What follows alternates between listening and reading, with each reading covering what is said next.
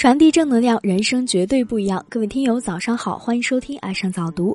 今天要和您分享的文章是：离这种人远点儿，哪怕恩重如山。管仲临死前，齐桓公去请教未来之路。管仲说：“在您的放权和我的管理之下，齐国已屹立世界之巅，但需要保持。所以我死后，请你离那三个东西远点儿。”管仲所谓的三个东西，就是齐桓公最宠爱的三个人：易牙、魏开方、树雕。三人对齐桓公可谓是忠心耿耿，几乎恩重如山。齐桓公有次对易牙说：“大王，我什么都吃过，就是没吃过人肉。”晚饭时，易牙就端上一盘肉。齐桓公吃了后大赞爽口过瘾，问是什么肉，易牙回答：“我儿子的肉。”齐桓公感动得稀里哗啦。魏开方本是魏国的公子，不远万里来到齐桓公身边，全身心侍奉。齐桓公曾问他：“你远离故土，抛弃父母妻儿，难道不想念他们吗？”魏开方回答：“这一切跟您一比，就是粪土。”齐桓公为之哽咽。而另外一个叫树雕的，自愿阉割自己来宫中伺候齐桓公。齐桓公始终把这三人当成人生中最宝贵的财富。如今。管仲却让他远离，自然莫名其妙。管仲解释道：“人性都是自私的，然后是爱自己的妻儿，然后是爱自己的父母。树雕把自己给阉割了，对自己都敢下狠手，何况对别人？易牙连自己的儿子都能杀，何况对别人？魏开方连自己的妻儿都肯抛弃，何况别人？”齐桓公说：“这才说明他们对我恩重如山，高风亮节呢。”管仲说：“胡扯。”您将来会把位置传给儿子，还是传给一个陌生人？齐桓公说：“当然是传给儿子。”管仲说：“人爱自己胜爱别人，这是天性。如果有人爱别人胜于爱自己，那就是伪，是违背天性，不近人情。不近人情的人要离他远点儿，因为一个人没有人的性情了，那和禽兽就无异，那可是什么事儿都做得出来的。”当然，齐桓公对管仲的这段话大大不以为然。管仲死后，他继续宠幸这三人。结果是，当他生病在床无可救药时，三个高风亮节的人发现效忠他已不能带来利润，立即闭锁宫门，活活饿死了他。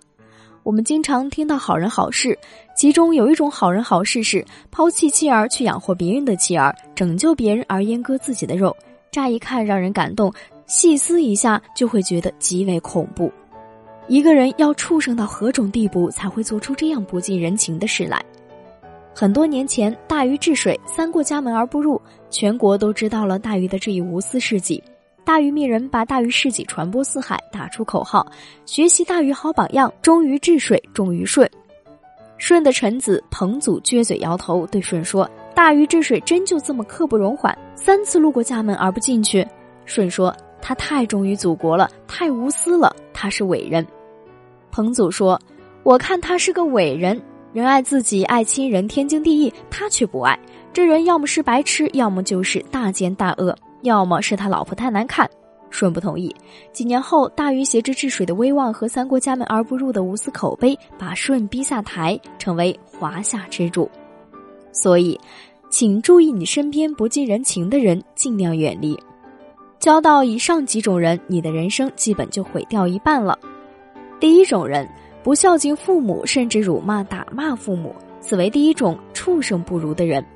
第二种，开口向朋友借钱的时候，恨不得跪下来拍胸拍脯表示感谢，并承诺按时还钱，到还钱的时候避而不见，以种种理由推脱，甚至关机避，甚至关机躲避，赖账不还，畜生型。第三种人。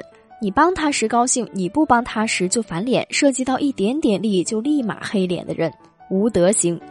第四种人，不懂得尊重别人，以自我为中心的人。这几年投机倒把，弄到几个钱，认识了几个政府干部，觉得所有人都不如自己，习惯将快乐建立在别人的痛苦之上的人，为了自己利益损害大家，为了自己利益损害大家利益懊恼，每天都要你好看，在弱者面前炫耀自己的成就。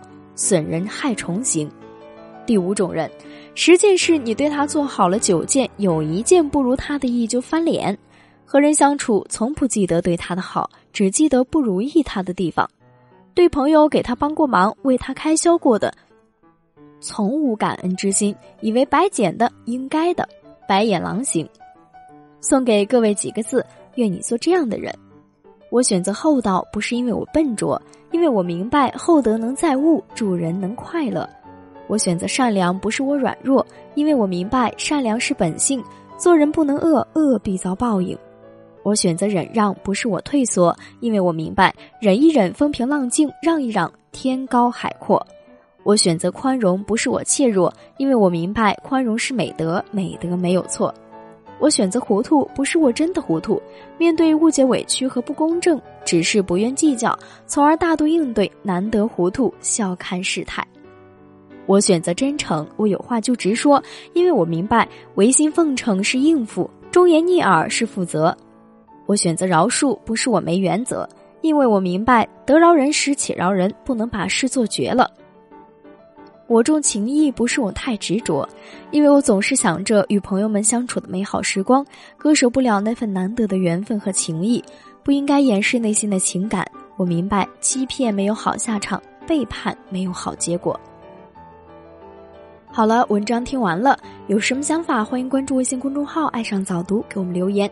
如感觉不错，请分享到朋友圈，让更多的朋友欣赏到这篇文章吧。